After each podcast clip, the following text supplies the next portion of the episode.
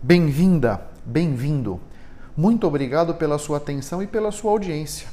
Você está no LideraCast. Esse é o seu podcast sobre liderança, negócios, empregabilidade, futuro do trabalho e desenvolvimento pessoal. Eu acredito que esses são os ingredientes para que você se mantenha relevante no mercado, seja como colaborador em uma empresa ou como empreendedor. O LideraCast foi idealizado e é conduzido por mim, Otávio Alves Júnior. Eu sou executivo, mentor de negócios e mentor de carreira e professor da Fundação Getúlio Vargas. Eu acredito que o nosso nível de sucesso raramente vai ser maior que o nosso nível de desenvolvimento pessoal. Portanto, para que você possa desenvolver a sua assinatura de liderança, você precisa se conhecer, conhecer como você reage, como você se comporta. Por isso, o autoconhecimento é fundamental. Eu acredito que os líderes não nascem prontos, eles são construídos. Nesse podcast, eu vou ajudar você a construir a sua melhor versão através de dicas práticas, reflexões transformadoras, insights valiosos, comentários envolventes e entrevistas interessantes. E nunca se esqueça que o impossível existe apenas para quem crê na impossibilidade. É, tudo, tudo, na vida tem dois, é, são todas as facas têm dois gumes, né? Agora nesse caso não adianta a gente querer remar contra a maré. Essa, o, o, tsunami tecnológico chegou, vai passar, ou a gente surfa ou a gente toma um caldo. Não tem opção. Então, eu sempre prefiro surfar, sempre que possível, né? Mas, enfim, não adianta a gente ficar olhando para trás, como você falou. Não nós escolhemos a cada instante onde nós vamos colocar o nosso foco.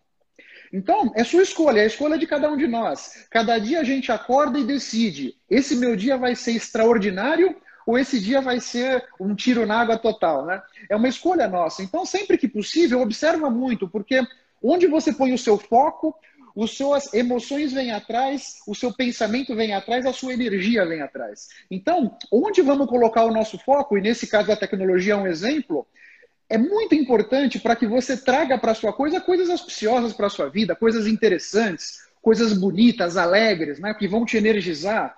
É muito importante que a gente consiga na nossa vida ir levando as nossas coisas com sentimentos de alta frequência dentro de nós, né? Para que nós possamos também atrair coisas de alta frequência. Se a e gente olha, permite que né? a gente não está nem falando de religião, a gente está falando de realmente não, não. positivo, é. otimista, para frente, é. olhar as coisas com oportunidades, não com Sem tudo fracasso, problema, e que eu, eu, como era era melhor do que agora, esquece, olha para frente, bola para frente. É, exatamente. Exatamente, porque assim, o passado já passou. O futuro ainda não chegou. A minha crença é que nós somos capazes de construir o nosso futuro com as decisões que a gente vai tomando no nosso dia a dia. Então, com os pensamentos adequados, tomando as decisões adequadas, nós somos capazes de construir qualquer futuro que a gente quiser. Nesse sentido, se você por acaso faz alguma coisa que você não ama de paixão, é a hora de começar a pensar de mudar. Porque o século XXI e a tecnologia também oferecem para nós infinitas possibilidades. Eu, um ano atrás, por exemplo, isso foi dia 12 de janeiro, praticamente um ano atrás, eu criei um podcast porque eu queria trazer os meus conteúdos sobre negócios, liderança e autoconhecimento para mais pessoas. Hoje eu tenho audiência, um ano depois, em 17 países, quase 25 mil downloads. Coisa que eu jamais conseguiria impactar tanta gente se não fosse o podcast, se não fosse a tecnologia, os smartphones, né? Então, olha, olha para sua paixão. Eu acho que nesse século XXI, ter só uma fonte de renda é muito arriscado, né? Porque o mundo, o mundo dá voltas e, enfim, não necessariamente só os incompetentes é que vão ser demitidos por muitas situações não. de mercado, de produto. Às vezes a vida faz uma curva, a gente vai reto, né? Então, eu acredito, colocar o que você ama no centro de um mosaico e tentar monetizar sua paixão de várias maneiras. É isso que eu tenho feito já há dois anos, tentando construir esse meu mosaico.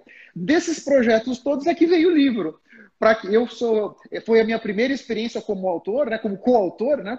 Está sendo muito rica essa experiência porque eu estou convivendo não só com o Simonato, mas com outros coautores que já têm uma bagagem enorme que eu estou aprendendo pra caramba desse mundo editorial aí. Mas é muito interessante. Então pensa nisso. Se você trabalha com marketing, mas o seu coração mesmo gosta de culinária, gosta de artesanato, procure os meios para que você faça o que você ama. Porque essa é a forma de você se destacar. Você concorda, Marcela?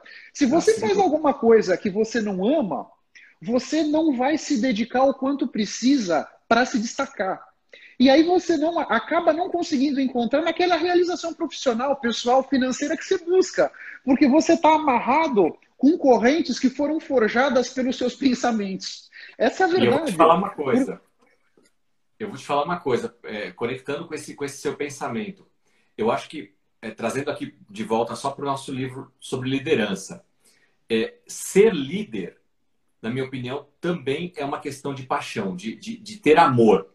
Porque é, muitas pessoas, de um lado, você tem empresas que promovem colaboradores porque eles são bons tecnicamente, mas não têm ainda uma formação de líder, ou muitos nem queriam ser líderes. Então as empresas erram. Outros são analistas, mecânicos, trabalham no nível operacional e entendem que para ganhar mais dinheiro terão que subir na hierarquia, ser um supervisor, um gerente, um diretor, porque aí vai estar o dinheiro. Então ele se torna líder, entre aspas, mas não por, uma, pela, por essa questão da paixão do amor, do gerir pessoas, mas porque ele entende que ali está o dinheiro. Então é uma ascensão na carreira pensando nos benefícios que ela vai trazer. Né? O livro Liderando Juntos, ele provoca muito o leitor nesse sentido de que é, ser chefe, e não no pejorativo da palavra chefe, mas coordenar projetos, um departamento, uma atividade, não tem nada errado com isso. As empresas precisam disso. Mas liderar está num outro patamar, precisa de outra coisa, que é esse temperinho do amor. Se você não gostar de gente, de ajudar a gente a crescer também, a se desenvolver, se é um martírio para você ter empatia pelo outro, então acho que você não vai ser um bom líder, porque começa por aí antes mesmo de buscar o desenvolvimento para melhorar, né?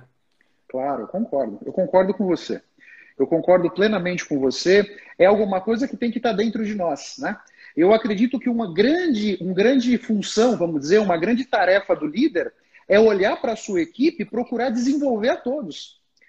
Porque um outro aspecto que não é muito trivial, né? A gente escuta falar assim, puxa, uh, as pessoas têm medo de ter subordinados capazes, pessoas inteligentes, dinâmicas, né? Porque vão roubar o meu emprego. Eu já vejo o contrário.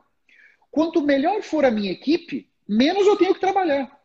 Claro. Porque todo mundo é motivado, engajado, sabe o que tem que fazer, é inteligente, consegue resolvendo os problemas, transpondo os desafios, sobra menos para eu fazer. Então eu posso me dedicar para outras coisas eventualmente, né?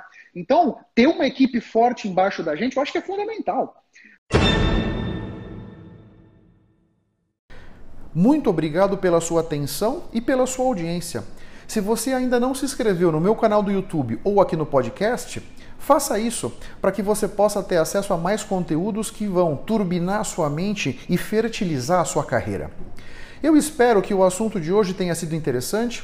Eu espero ter podido trazer para sua consciência conceitos de valor. Posso te pedir 30 segundos do seu tempo?